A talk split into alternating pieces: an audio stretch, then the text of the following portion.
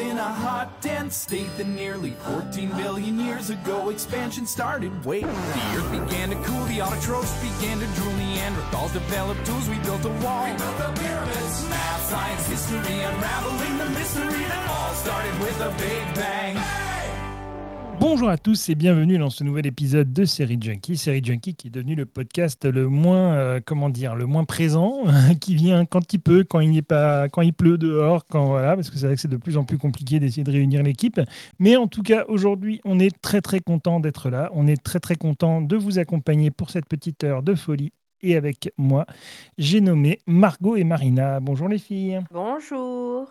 Salut. Comment On ça est toujours là.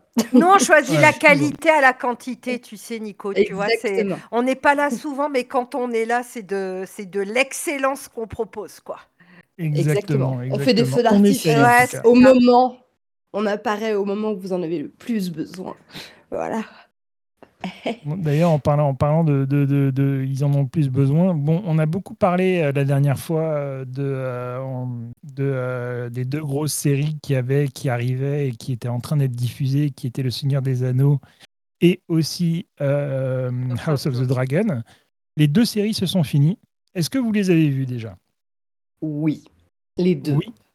Les deux. Bon, alors qu'est-ce que Mm. vous en avez pensé Sans spoiler, bien sûr, mais juste donner votre avis un peu rapide. Est-ce que la hype, finalement, elle est vite redescendue? Est-ce que finalement, ça a été constant? Euh, vo- vo- Votre avis un petit peu sur ces deux grosses séries qui ont finalement, en fait, euh, j'ai envie, de mi- j'ai envie de dire, enfin, qui ont un peu euh, mis. C'est un peu les deux seules séries dont on a entendu parler pendant quelques temps. Tu les as vus, toi, Marina? Alors moi, euh, non, parce que j'ai très, notamment à House of the Dragon, je suis très mitigée en fait, parce que euh, euh, pas les dernières saisons, mais les premières saisons, j'étais euh, mais euh, obsédée par Game of Thrones, mais vraiment, tu vois, où, je, je, je, par exemple, les, les, les- jours des où il y avait les, fin- les finaux ou quoi, je, je, tu vois, j'ai, annulé des trucs, enfin, tu vois, j'étais vraiment, je, regardais en live, enfin, j'étais obsédée par cette série.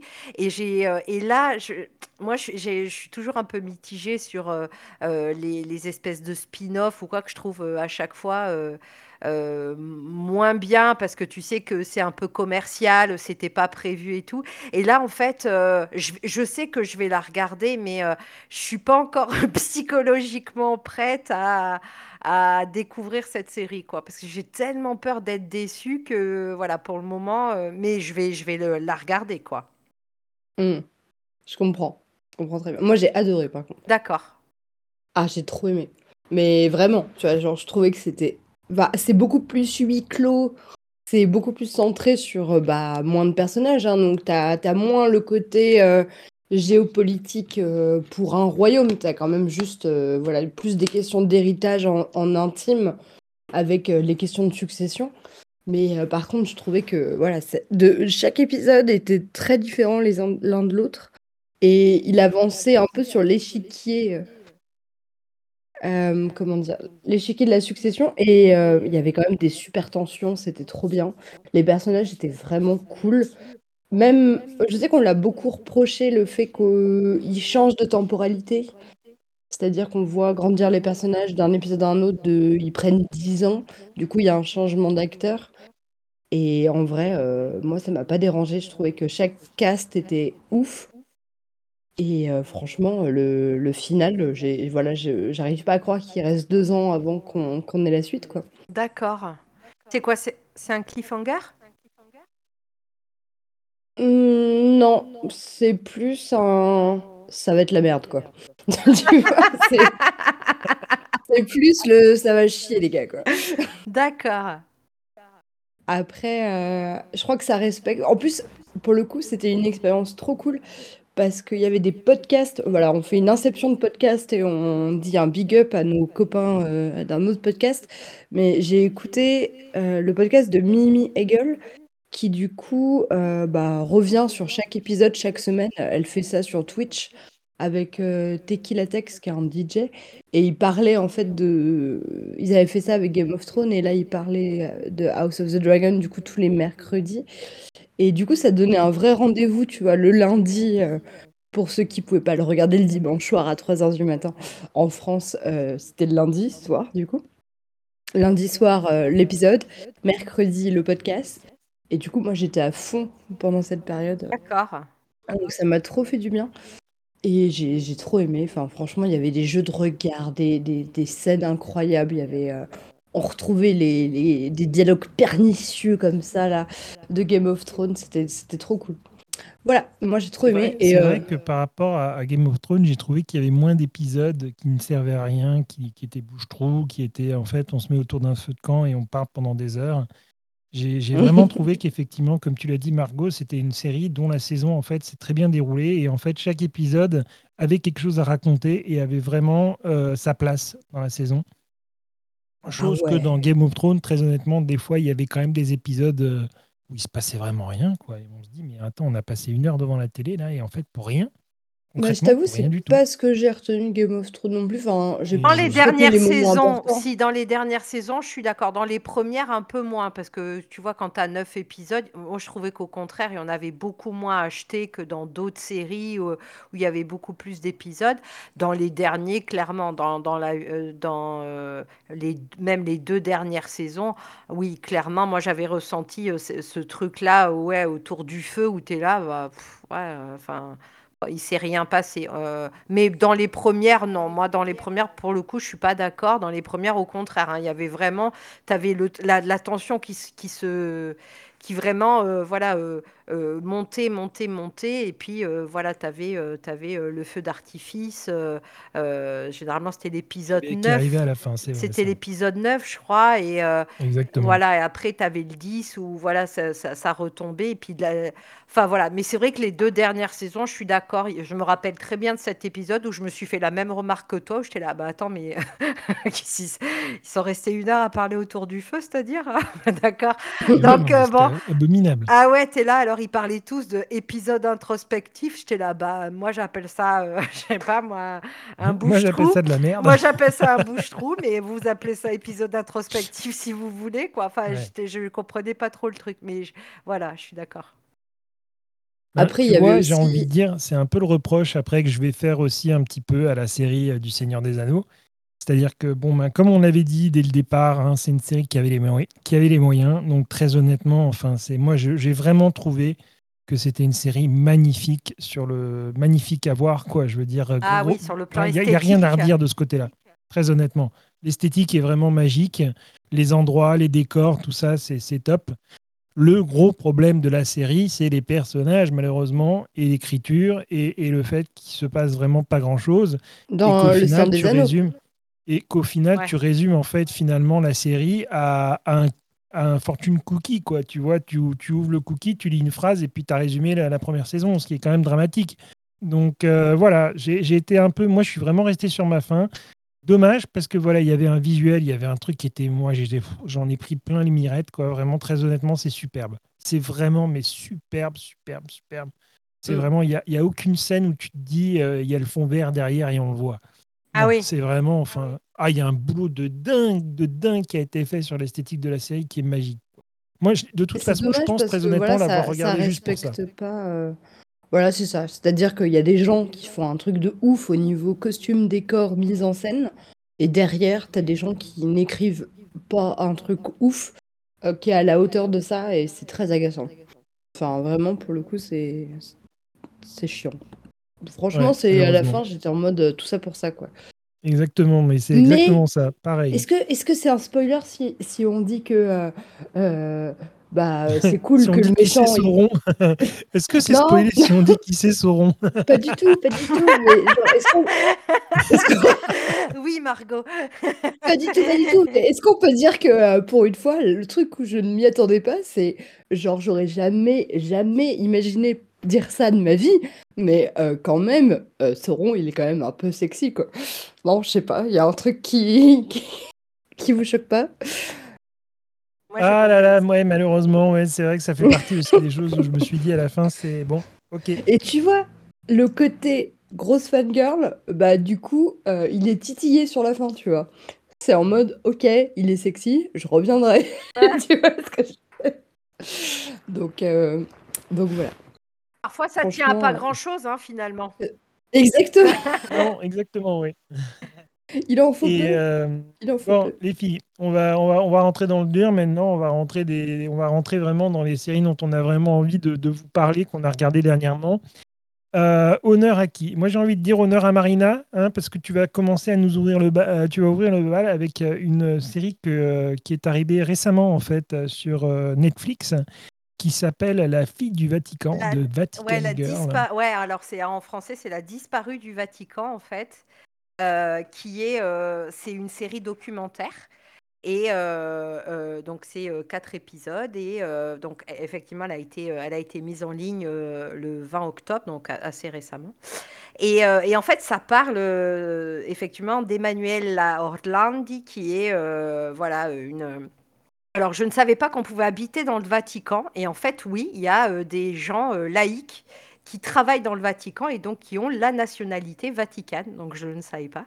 Et donc, la famille Orlandi, c'est euh, effectivement le papa euh, qui, qui travaille au Vatican et qui, euh, euh, bah, ils sont une famille voilà, de cinq. Et la petite Emanuela, donc, elle va, comme d'habitude, à, son, à, son, à sa, le, ses, ses cours de musique et elle ne reviendra jamais. Donc, elle disparaît à, à l'âge de 15 ans, donc dans, dans euh, un état microscopique euh, qui est euh, considéré comme un des, plus sécurisés au monde, hein, parce que bah, il y a trop rien qui se passe. Et donc elle a déménagé, elle a, elle a déménagé, elle a disparu à Rome, mais du coup, voilà, plus tard, on verra que bah, en fait, le Vatican, euh, alors elle n'a jamais été retrouvée et en fait, euh, ça a donné lieu, comme dans toutes les, euh, dans toutes les affaires euh, non résolues, à euh, de, de- de, euh, nombreuses euh, théories. Euh, mais dans n'importe lesquelles de ces théories, en fait, il y a le Vatican qui est, euh, il y a le Vatican qui est, euh, qui est plus ou moins euh, engagé dans sa disparition. Donc, dans toutes les théories, à un moment donné, il y a l'apparition du Vatican et, et on voit qu'effectivement, a posteriori, les, donc il y a le pape Jean-Paul à l'époque qui s'est déplacé chez eux et le pape François, voilà, a, euh, parlé d'elle au passé. euh, elle a dit euh, maintenant où elle est, elle est elle, est en paix. Donc, apparemment, il, voilà, il, la famille dit que le Vatican saurait des choses et qu'il y a, a des choses qui auraient été, qui auraient été cachées. Et c'est et, tu te, alors c'est une série documentaire, mais tu te laisses prendre au jeu parce que effectivement, ce qui est parti d'une, d'une, alors les disparitions, c'est jamais simple, mais voilà, euh, on sait que c'est très, euh, c'est très euh, obscur le Vatican, il laisse rien passer, il y a rien qui, on sait rien de comment ça fonctionne ou quoi. Et là, bah, effectivement, il y a notamment de nombreuses accointances avec la mafia, avec la banque, les choses comme ça. Et, et c'est c'est hyper prenant. Et alors toi, au final, quand tu regardes ce documentaire, est-ce que tu t'es, tu t'es fait ta propre opinion ou tu as été chercher encore d'autres infos ou t'es Ouais, je resté, suis allée euh, chercher t'es resté sur quoi à Moi, je suis allée chercher d'autres infos parce que euh, moi, c'est un truc qui me passionne. Et, euh, et, euh, et apparemment, la plus, la plus, celle qui revient le plus souvent, c'est le, tri- le, le- vraiment le, le, le- le triangle. Banque, c'est une, la Banque d'Italie, c'est une grande ba- banque italienne qui a fait faillite. La mafia et le Vatican, en fait. Apparemment, la, la petite Emanuela aurait été enlevée euh, pour faire euh, pression sur le Vatican euh, parce que bah voilà c'était the Vatican's girl quoi. C'était une fille la fille du Vatican. Et la mafia l'aurait enlevée effectivement. Mais alors euh, on dit qu'elle a elle a été enlevée mais en fait elle a été maintenue en vie pendant plusieurs pendant plusieurs semaines où apparemment elle n'était pas très loin de d'où elle habitait. Enfin voilà, donc il y a, y a beaucoup de choses. Et apparemment, la, voilà, la théorie qui revient le plus, euh, c'est effectivement euh, les, les- les trois, euh, voilà, la banque, le, la mafia et le Vatican. Et moi, je, je suis, je, je tendance à croire à ça parce que effectivement, c'est comme je trouve la royauté un peu anglaise, quand c'est comme ça en microcosme, il y a beaucoup de choses qui doivent se passer qui ne veulent absolument pas laisser fuiter. Et moi, je suis partisane, effectivement, qu'il y a quelque chose qui s'est passé et qu'ils ont voulu étouffer l'affaire.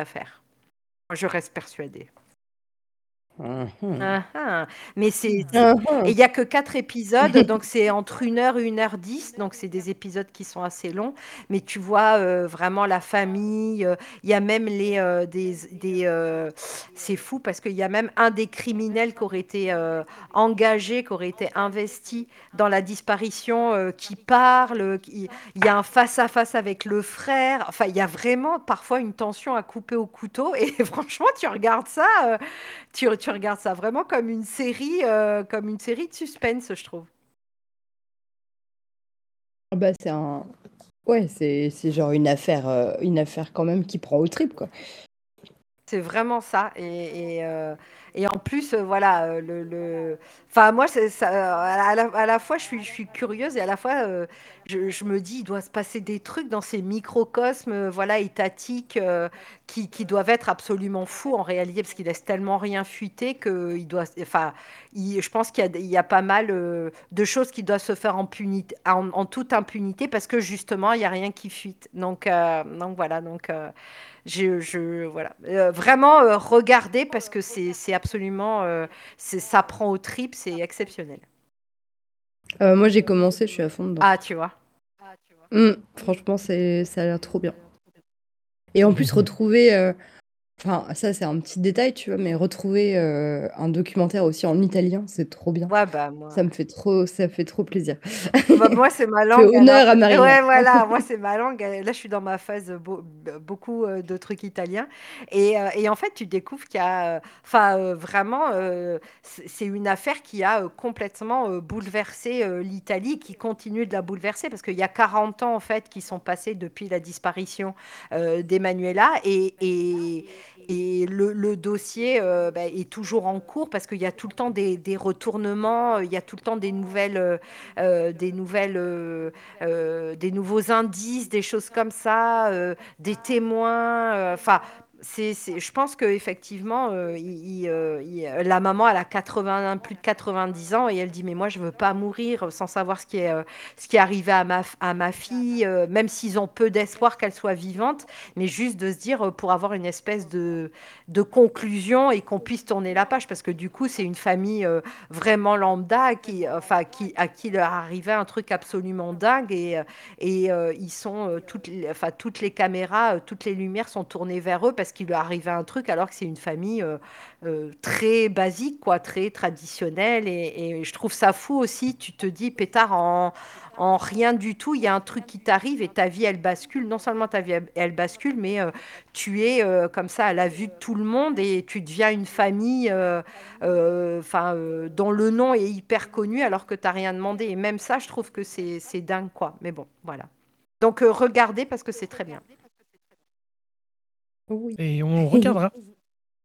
On regardera, on regardera, on regardera et heu, on espère en tout cas que vous allez apprécier aussi, comme Marina. Et heu, moi, ça me ça me fait penser, tu vois, dans dans les séries un petit peu, heu, genre documentaire, j'ai regardé, récemment sur Netflix, heu, The Watcher Ah oui.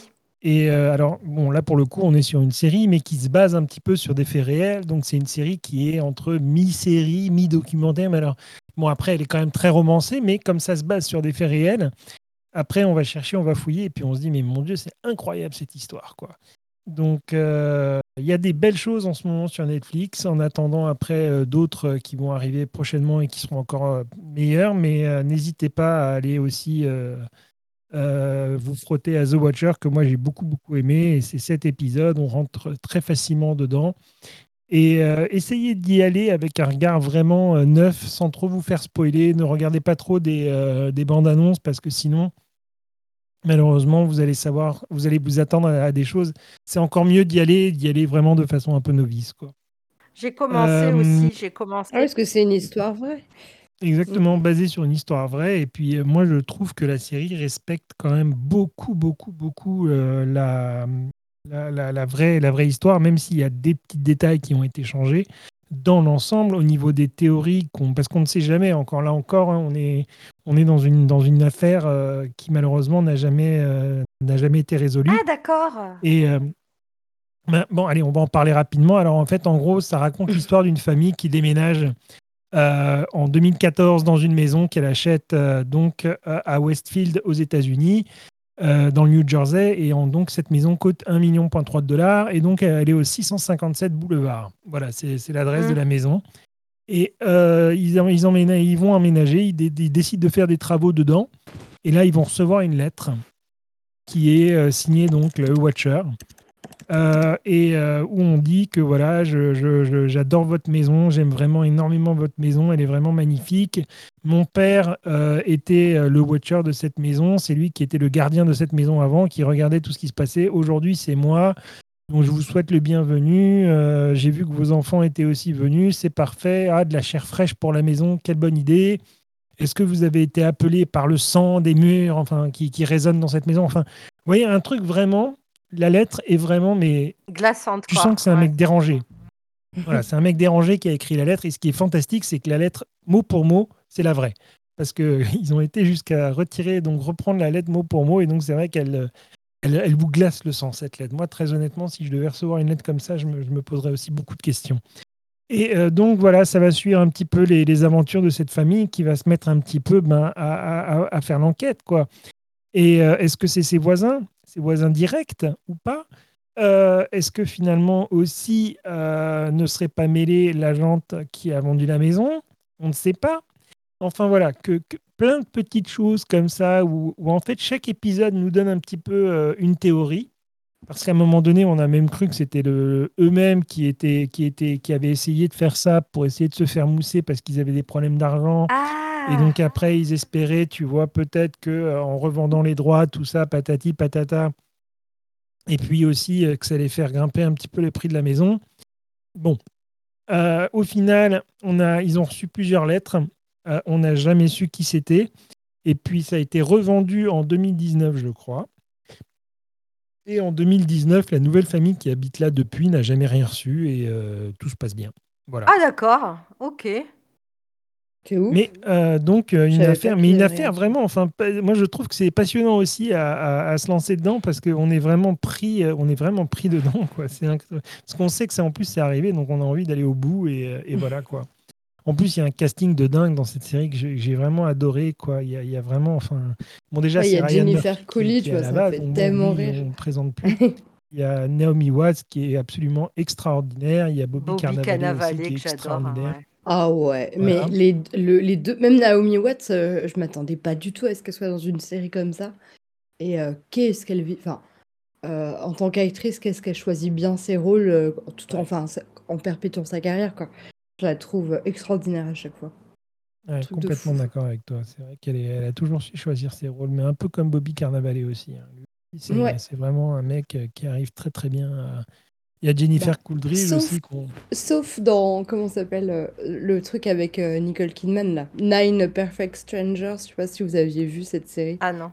Oh, c'était pas mal quand même. C'était Ah, moi, j'avais ça, pas aimé du tout. J'avais trouvé que c'était naze, mais, mais euh, enfin, je m'étais, je m'étais vraiment ennuyée devant cette série. Alors que je trouvais que justement, c'était lui qui ressortait le plus. Euh, même même euh, par rapport à Nicole Kidman, qui est une superstar, tu vois. Et euh, vraiment, euh, j'avais très hâte de le revoir dans un autre, dans, dans autre chose. Mais Jennifer euh, Coolidge, j'ai peur d'écorcher son nom. Ouais, ça, Coolidge, c'est moi ça. je dis ça. Mais Coolidge. c'est pareil, genre, j'ai l'impression qu'elle avait disparu pendant un petit moment, et là, entre euh, The, enfin, The Watcher, euh, The White Lotus, Ouais. elle fait des séries de ouf. Mm. Enfin, c'est trop stylé. Mais elle a toujours été une petite. euh, moi, je, je trouve qu'elle a toujours eu des petits rôles, mais qu'est-ce qu'elle les fait bien, ces petits rôles à chaque fois? Elle est parfaite, mais elle est vraiment, mais, mais vraiment parfaite. À chaque fois. Moi, je me souviens, je l'ai découvert, euh, c'était. euh, si mes souvenirs sont bons, je l'ai découvert dans Friends, non?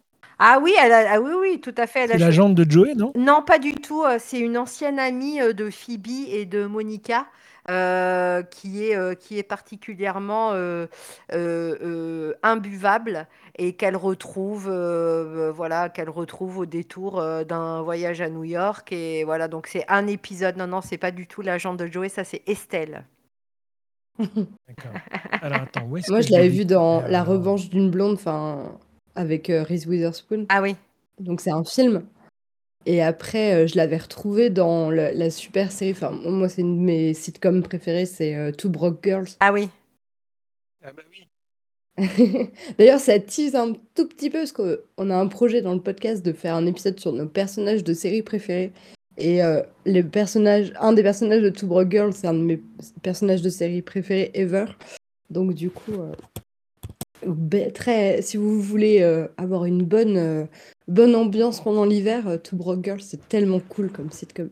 J'avais commencé aussi, hein, mais moi je suis moins, j'ai du mal avec les sitcoms de plus en plus. je trouve que c'est un format un petit peu désuet maintenant, mais il faudrait que je m'y remette. C'est débile parce que tu vois, par exemple, Modern Family, j'étais vraiment passé à côté et je, je tombe sur plein de, de vidéos et je me dis ah franchement c'est hyper drôle ou quoi, je me ferais bien, je me referais bien la série quand même. Oui, c'est... Et pour info, non, je termine juste là parce que je regardais. Elle, elle- elle a bien joué dans la série de Joey et c'est l'agente, mais dans la série de Joey. Ah d'accord, ok, c'est pour ça, d'accord. C'est peut-être Estelle plus jeune, du coup, non Après Non parce que euh, Estelle elle meurt dans le. Bah oui, dans- elle, oui, elle voilà. meurt dans, le, dans Friends. Mm. Mais en tout cas, oui, oui, on fera, on fera euh, notre épisode d'ailleurs au mois de décembre. Ce sera le prochain. Mais oui. Euh, ce Ouais, sera notre bien. prochain épisode, effectivement, qu'on va essayer d'enregistrer bientôt aussi. Mais effectivement, on va vous faire un épisode spécial nos personnages préférés. Attends, attends. Moi, je Ça pense que c'est un épisode qui peut être très, très, très sympa. Oui. Ouais. Et euh, cool. là, maintenant, on va rentrer dans un autre sujet. On va rentrer dans, dans, dans, dans un, dans un, ah, on va rentrer dans un, dans un sujet un peu plus sombre, un peu Ténèbres. plus sanglant, un peu plus, on va dire, avec des dents longues, Ah, un peu ah, plus vampire. C'est vrai qu'avec Halloween, on est dans le thème quand même. hein.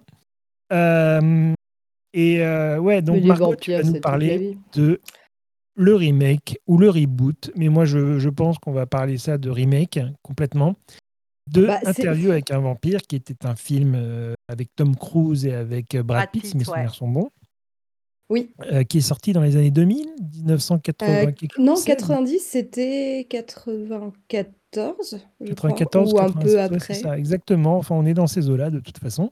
Ouais. Et euh, là, on revient avec Interview avec un vampire. Alors moi aussi, j'ai vu cette série. Mais Entretien, non, bah, avec euh, un Margot, je te laisse en parler. Et euh, Bah, je te laisse en parler. puis En voilà. gros, c'est Entretien avec un vampire, c'est la traduction française. Et en... le, le, le film s'appelle. euh, Enfin, le livre et le film euh, en anglais s'appelle Interview with a Vampire. Euh, bon, ce qui veut dire globalement la même chose. Mais je précise pour le coup parce que je suis un peu team euh, bouquin, moi, à Mm. la base. C'est-à-dire que c'est adapté. C'est le premier tome de la Chronique des vampires euh, d'Anne Rice qui a créé euh, bah, cette saga qui est devenue ultra culte euh, en fantasy dans les années 80. Donc même le film était une, une adaptation un petit peu tardive et bah, très hollywoodienne hein, parce que c'était avec des acteurs montants à l'époque. Quand tu revois les deux ensemble, ils sont hyper jeunes, ça, ça fait un peu bizarre. Mhm. Ils ont très bien vieilli, hein, d'ailleurs, il n'y a pas de souci avec ça, mais c'est vrai que pour le coup, c'était vraiment deux, deux étoiles montantes euh, réunies euh, à Hollywood, avec les décors euh, qui vont avec. Très, très baroque, très carton-pâte, avec un côté ultra glamour des années 90. Quoi. Enfin, vraiment, ce film est génial pour ça. Il y a aussi bah, l'humour qui va avec. Enfin, je trouvais que le duo fonctionnait très bien au cinéma. Mais le problème avec les films, c'est que souvent, quand c'est adapté de livres, c'est pas toujours. euh, Enfin, ils omettent plein de choses et ils laissent. euh, Enfin, ils choisissent un peu ce qu'ils veulent montrer ou non, Mm. quoi. Donc, forcément, en termes de narration, c'est un petit peu moins complet.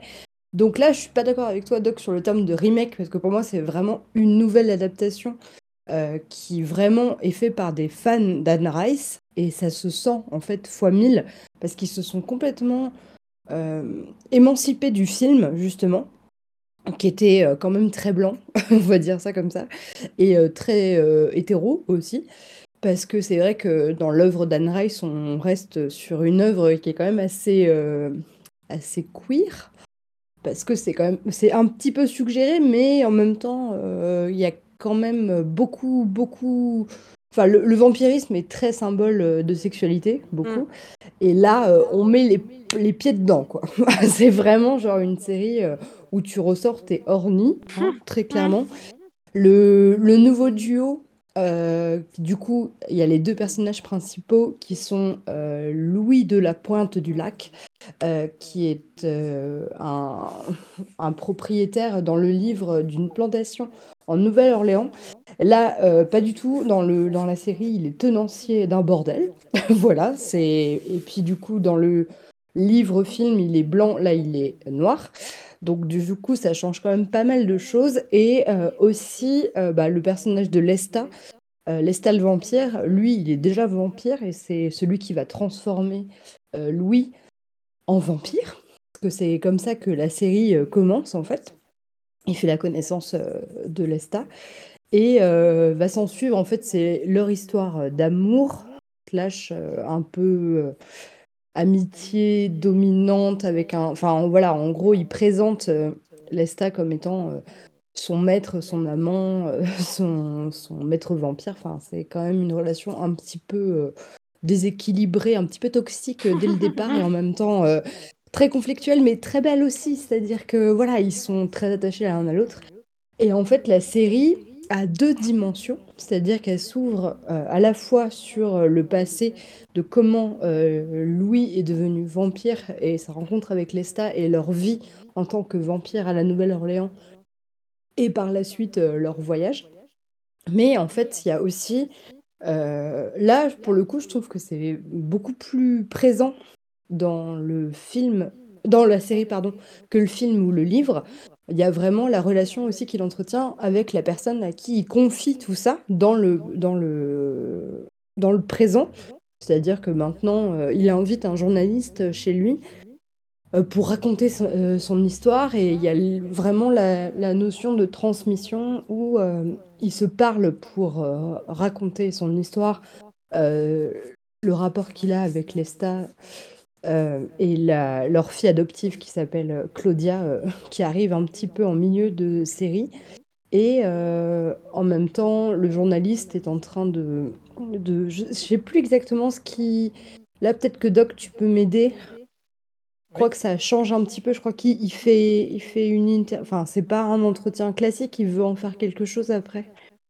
Oui, c'est ça. Alors en fait, à l'origine, à l'origine, il avait déjà interviewé justement. c'est ça alors dans la série en tout cas, hein, il a déjà interviewé Louis euh, de, Dupont du Lac et en fait, il n'est il pas satisfait de comment ça s'est passé. Et euh, surtout, apparemment, ils se sont engueulés aussi à la fin, donc il n'a pas pu finalement faire ce qu'il voulait. Et euh, donc là, il recommence depuis le début, mais il pose ses conditions et il dit par contre, laissez-moi carte blanche maintenant pour le, dans, la, dans les questions et dans tout ça, et je veux vraiment que vous soyez honnête le plus possible et qu'on aille dans le fond des choses et qu'on parce que qu'on parle aussi un peu des vampires. Moi, j'ai envie de dire cette série, elle parle aussi des vampires, mais d'une façon un peu différente. Oui. De ce bah, qu'on a pu voir un petit peu euh. dans les autres séries. C'est-à-dire que moi, moi j'ai été très, très, très touché, par exemple, euh, de sa relation avec sa famille une fois qu'il est transformé. Mm. Tu vois, sa famille qui sent qu'il y a quelque chose qui, qui, qui s'est passé, qui est pas normal, euh, euh, et, donc, euh, vraiment, enfin, j'ai été très, très, très touché par la, justement ouais, la relation qu'il a avec sa famille, parce que finalement, il sort la nuit, donc il voit plus beaucoup sa famille. Et puis, quand sa famille sent qu'il y a quelque chose qui s'est passé avec lui, donc il ne veut plus l'approcher. Et, donc, il est un peu bah, rejeté. C'est terrible pour lui. Il se sent seul après. Il y a une grande solitude hein, dans cette série aussi. Bah, de toute façon, ça, ça, questionne beaucoup, en fait, c'est-à-dire qu'il est transformé pas par choix, c'est pas consenti, ou alors dans un moment d'absence, euh, mais profondément, lui est toujours très attaché à son humanité. Et ça, ça a toujours été le, thème principal en fait de, ce, de cette œuvre-là et aussi ce qui fait sa puissance, c'est-à-dire qu'il est face à, un vampire qui lui euh, épouse sa vie de vampire euh, il adore, euh, voilà, déjà c'est un tueur qui, tue par euh, extravagance pour se nourrir, c'est-à-dire qu'il a aucune pitié pour les humains qu'il euh, dépouille, enfin dont il suce le sang, quoi. Donc très clairement, et puis même des fois, voilà, il n'a pas forcément envie de tuer par, par nécessité, il va vraiment développer un jeu avec les humains qui tuent. Donc déjà, il y a un conflit entre les deux par rapport à ça.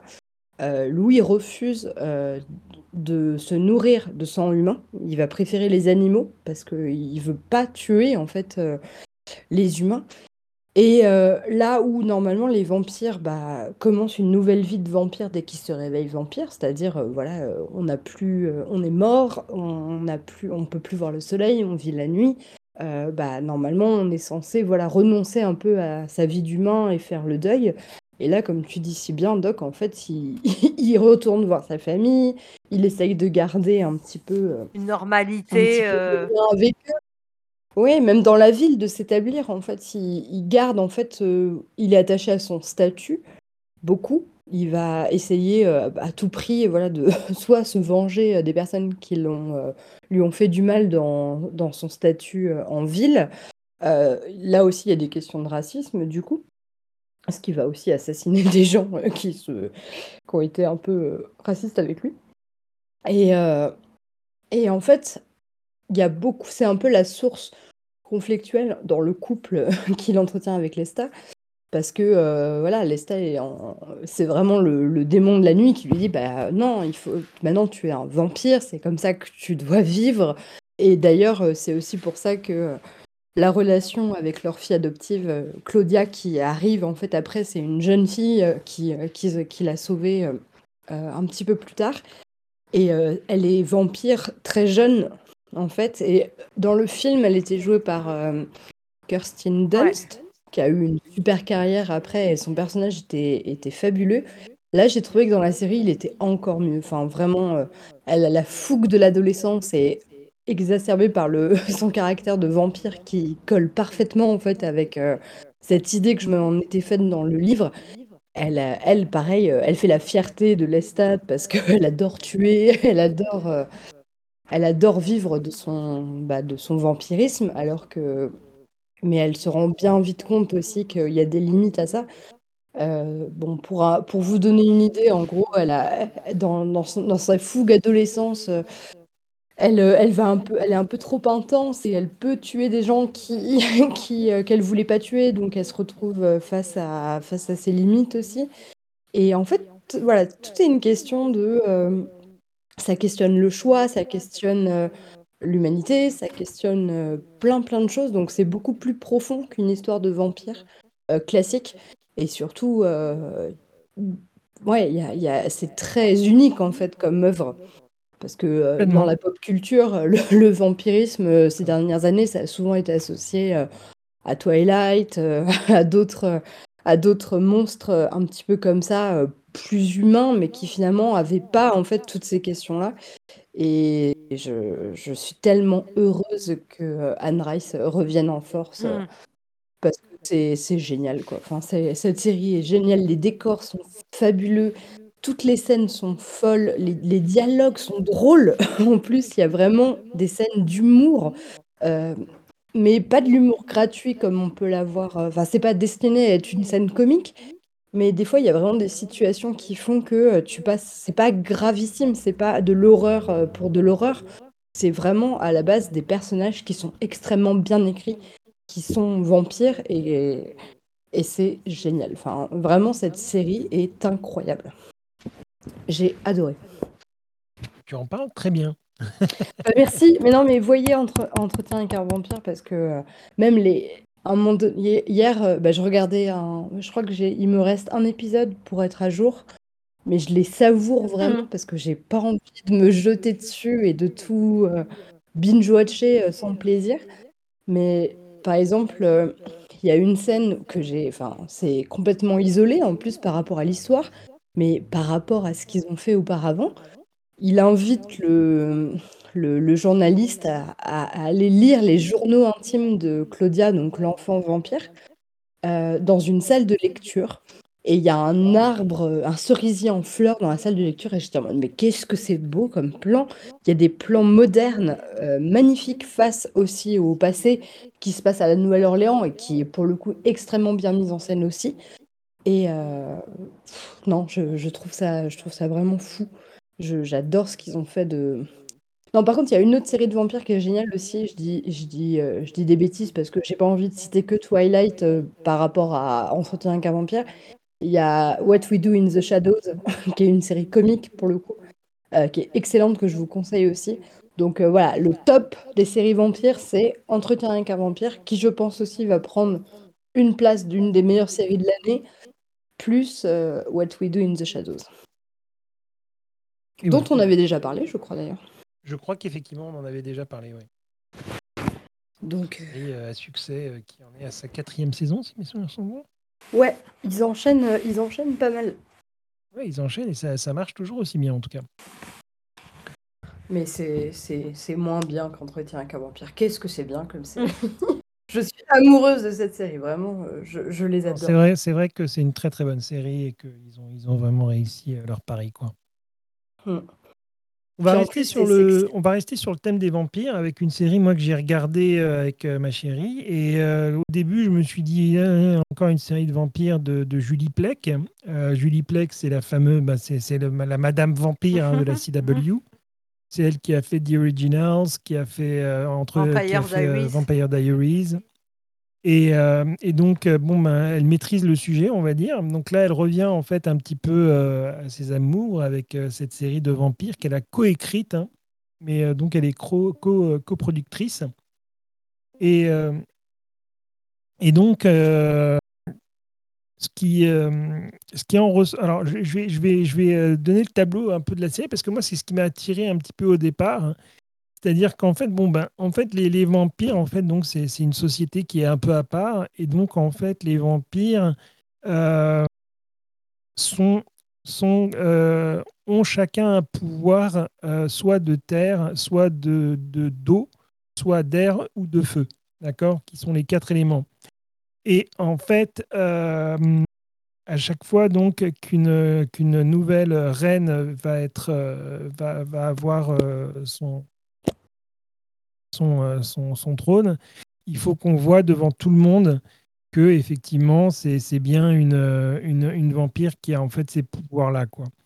Et donc en fait on commence la série et donc on arrive dans cet univers, on nous explique un petit peu donc les familles, tout ça machin, et puis on nous explique aussi qu'il y a des vampires méchants. Voilà, ça c'est fait eux, euh, ils ont décidé en fait de, se nourrir euh, complètement en fait à partir du moment en fait euh, où tu te nourris, comment dire, et que tu vides la personne de ton sang, de du sang, tu deviens en fait ce vampire là. Tu deviens en fait un, espèce de méchant vampire. Et, donc en fait la série commence donc on suit Lisa Dragomir et qui va être donc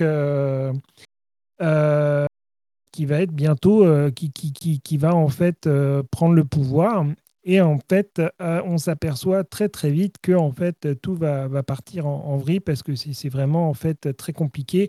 Elle, elle n'a pas de pouvoir justement, elle n'a pas les quatre pouvoirs, elle a pas les quatre pouvoirs des, des- quatre éléments. Elle a un cinquième pouvoir. Et ce cinquième pouvoir, c'est un pouvoir qui a été en fait, comment dire, euh, très, euh, très euh, gardé secret, en fait, qui a été refoulé, puisqu'en fait, c'était le pouvoir qu'avait le, premier vampire originel, en fait. hein. Et en fait, très, donc, et donc, ce pouvoir, en fait, c'est un pouvoir de l'esprit. C'est un pouvoir, en fait, où tu as la possibilité d'influencer, en fait, les gens et de les guérir. Et plus tu les guéris, par contre, plus tu deviens dark. Et en fait, c'est un peu le problème en fait de cet élément-là. Et donc, en fait, c'est la série va reposer sur ça. En fait, elle va utiliser son pouvoir, mais en même temps, elle va l'utiliser de façon, on va dire, euh, dramatique, qui va créer une tension en fait tout au long de la série, puisqu'on ne comprend pas en fait pourquoi justement en fait il y a tout ça qui se passe, mais on va le découvrir au fur et à mesure. Il y a 10 épisodes, donc c'est pas une série qui s'étale sur euh, 20 épisodes, c'est 10 épisodes. C'est très concentré et c'est très bien fait. Alors voilà, pour une fois, moi j'ai vraiment, enfin, j'ai trouvé que c'était très bien fait, que c'était très adulte. Bon, c'est un peu teen aussi, mais, mais non, on est, on est quand même dans un truc assez adulte, assez bien fait. Et puis euh, moi, j'ai retrouvé surtout euh, J. August Richards, que j'adore, qui était euh, dans euh, la série euh, Dans, Angels. ouais, et dans Buffy Voilà, que j'adorais vraiment, quoi. Et, euh, et donc, en fait, euh, moi, je suis très, très content de le revoir parce que c'est vraiment. Moi, ça m'a fait un plaisir énorme parce que j'ai toujours trouvé que cet acteur était génial et je ne comprends pas pourquoi on ne le voit pas plus à la télévision. Euh, et donc, voilà. Donc, après, vous allez voir, vous allez vraiment découvrir. Enfin, moi, c'est une série que je conseille. Alors, c'est une série, je pense qu'elle va arriver en France sur Disney. Parce qu'en fait, c'est une série donc qui est sur euh, aux États-Unis, qui est sur Peacock, mais j'ai peut-être entendu dire qu'elle allait aller faire un tour du côté de Hulu. Et donc, les séries en général de Hulu, elles arrivent sur Disney Plus en France, si mes souvenirs sont bons, n'est-ce pas? Euh, je ne sais, je ne- Oui. ouais, euh, je pense. Ou Canal. Ouais, C'était. peut-être Canal, je crois que la dernière, pense quand même- c'est Dropout qui était sur euh, Disney+.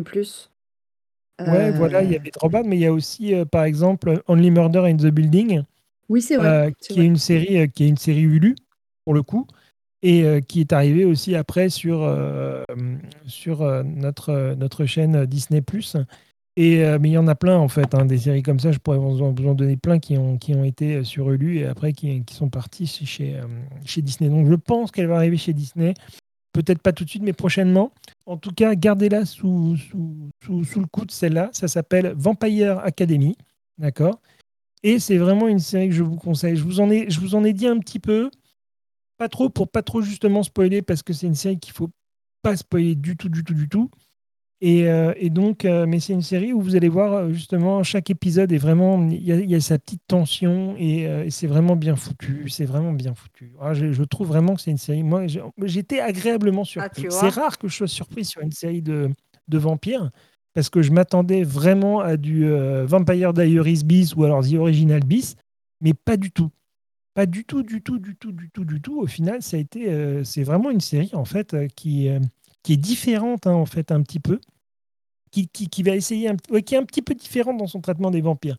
On a Entretien avec un vampire, moi je trouve, qui est très terre à terre et très, euh, très profonde, très sérieuse dans son traitement euh, de, l'humanité vis-à-vis de l'humanité, vis-à-vis de, de, ses choix euh, qu'on peut avoir, personnels ou non, et, et sa quête en fait de, de, de, savoir en fait qui va devenir dans Entretien avec un vampire, un petit peu Louis Dulac. hein, il est dans cette, euh, il, est en train de se redéfinir à travers tous ces épisodes en fait et à travers le, le- le- l'interview aussi. C'est-à-dire qu'on on voit bien que c'est quelqu'un qui, au fil des années, euh, s'est bâti. Mais c'est très intéressant de voir justement, et tu l'as très bien souligné Margot au départ, c'est que c'est quelqu'un qui est devenu vampire malgré lui. Quoi. Il l'a pas cherché. Et, euh, et donc, euh, ça, c'est vraiment très, très bien. Mais, et donc, vous allez voir que dans cette série-là, le fait de voir qu'effectivement, bah, il y a des familles donc, de vampires qui sont très connues, chacune de cette famille donc, euh, a un pouvoir différent. Et donc, voilà, on va, on va élire une nouvelle reine parce qu'il en faut une, parce que le- celle qui est en place dans la série, bah, elle est un peu vieille pour le coup. Et, donc, voilà, il va se passer plein, plein de choses. Et c'est vraiment, enfin, voilà. Moi, c'est une série que je recommande vraiment.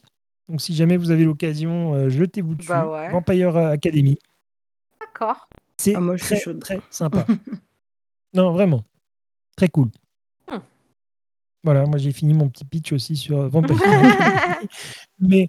euh, non, Vive mais les vampires. C'est trop bien. ouais, c'était un peu. On est parti dans une demi-heure un peu vampire là. Mais euh, je, trou- je trouve que c'est, c'est, c'est, enfin, on- les, les vampires, c'est très difficile, je trouve. C'est un peu le reproche d'ailleurs que j'ai avec les, les films de zombies maintenant, quoi, ou les séries. C'est-à-dire que c'est très difficile de, de sortir d'un genre qui a déjà fait ses preuves et on se dit voilà, on, va, on, va, on va parler des vampires comme on en a toujours parlé. Et, euh, et c'est vrai Bah, que c'est bien de, de- de sortir un petit peu de ce cadre-là. Alors, Après, il y a des vampires très différents. Enfin, je veux dire, euh, quand t'as des séries cultes comme Buffy, les vampires n'ont pas grand chose. Enfin, un petit peu, ça reprend des codes, mais si tu veux, euh, c'est. Mais en fait, c'est pour ça que j'insiste beaucoup sur le fait que si vous avez des hivers à combler, euh, lisez Anne Rice, parce qu'elle a exploré le mythe du vampire jusqu'aux origines, parce que c'est le début, c'est le tome 1 d'une saga, Entretien qu'un vampire, parce qu'après, on s'intéresse en profondeur au personnage de Lesta qui vient juste après. Après, il y a la Reine des damnés qui revient aux origines du mythe du vampire, et, il y a... et elle a tellement influencé, en fait, euh, la, pop culture aussi avec, cette saga-là. Il y a plein d'éléments qui ont été repris euh, par la suite.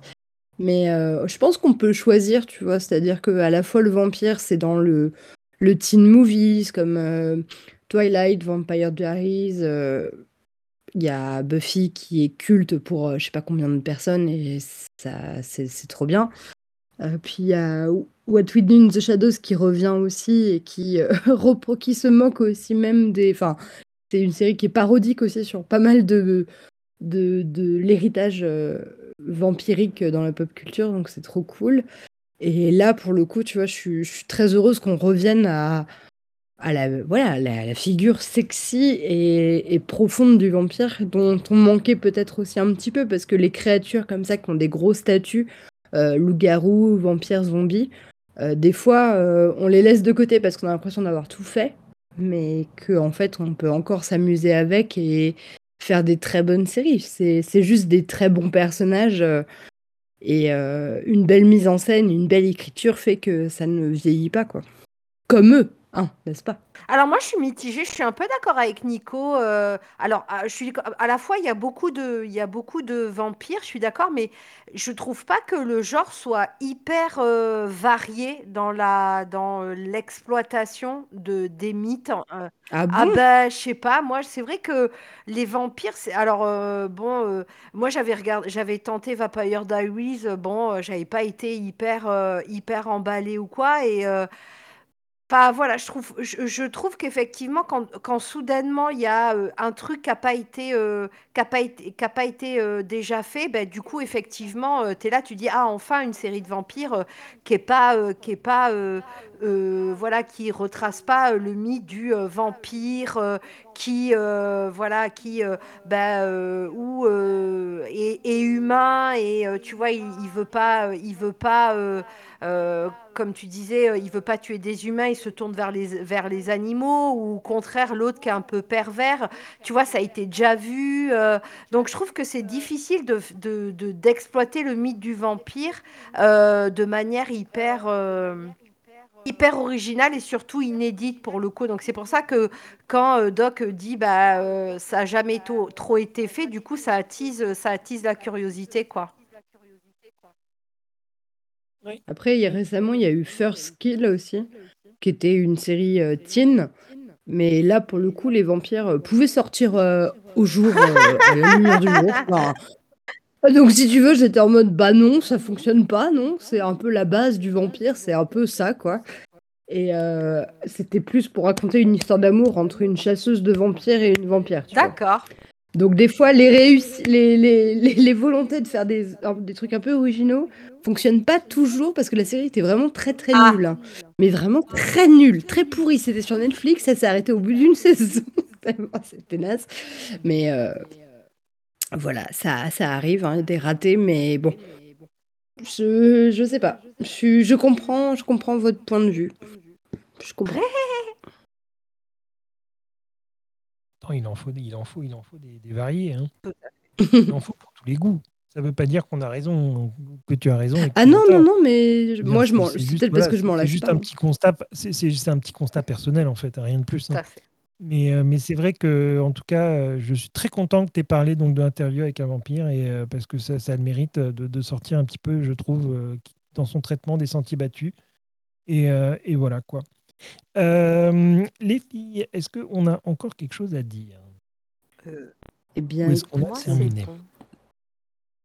C'est bon pour Marina. Margot, encore une série que tu aurais vue et que tu as envie de partager? Ah ben j'en ai toujours, hein. j'en ai toujours beaucoup, mais euh, vraiment. tu regardes, si, si, si, tu devais, là tu raccroches, tu, tu, enfin tu raccroches, tu raccroches, tu mets un terme à la conversation et tu, tu, tu, tu raccroches ton téléphone et tu, euh, donc après le podcast, tu, vas regarder quoi par exemple? Tu es en train, de bah, regarder quoi euh, Là, je suis en train de. Bah, il y a The White Lotus qui a repris en saison 2 et qui a l'air trop bien. Donc, euh, c'est très cool. C'est une série de Mac White. que la saison 1 est extraordinaire. Enfin, je vous la conseille. après, je suis, je suis sur plusieurs fronts. J'ai pas encore terminé Halloween parce que. J'ai mmh. pas encore terminé Halloween parce que je voulais y aller un petit peu mollo aussi sur l'horreur, mais je regarde euh, la série de Guillermo del Toro, euh, ah, de Ouais, qui en plus bah, se regarde un peu comme une anthologie parce que c'est un épisode, une histoire, donc tu vois, je me le savoure un petit peu. Et euh, là, j'avoue que la bonne surprise. Alors, déjà, je suis à fond dans The Boys, donc je suis un peu à la bourre par rapport au calendrier des séries. Je suis à saison 2. mais qu'est-ce que c'est bien.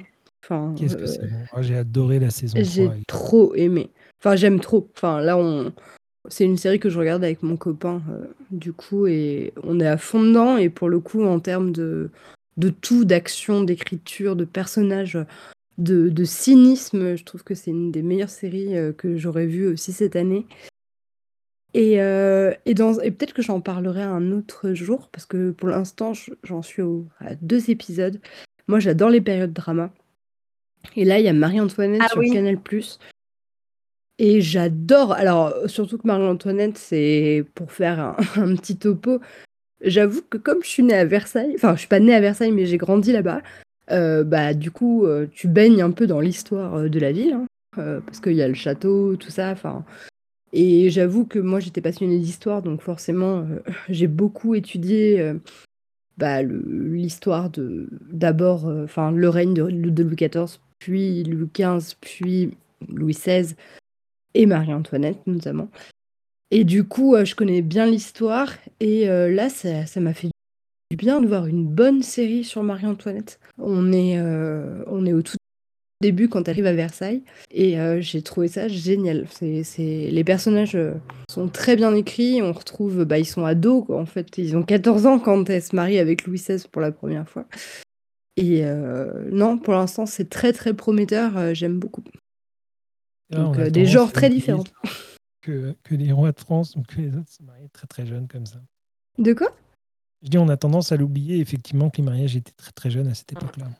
Ouais, et puis pour le coup, tu vois, bah, dans les films ou les adaptations, ils sont toujours incarnés par des adultes, mais qui ont entre, ouais, qui ont presque 30 ans.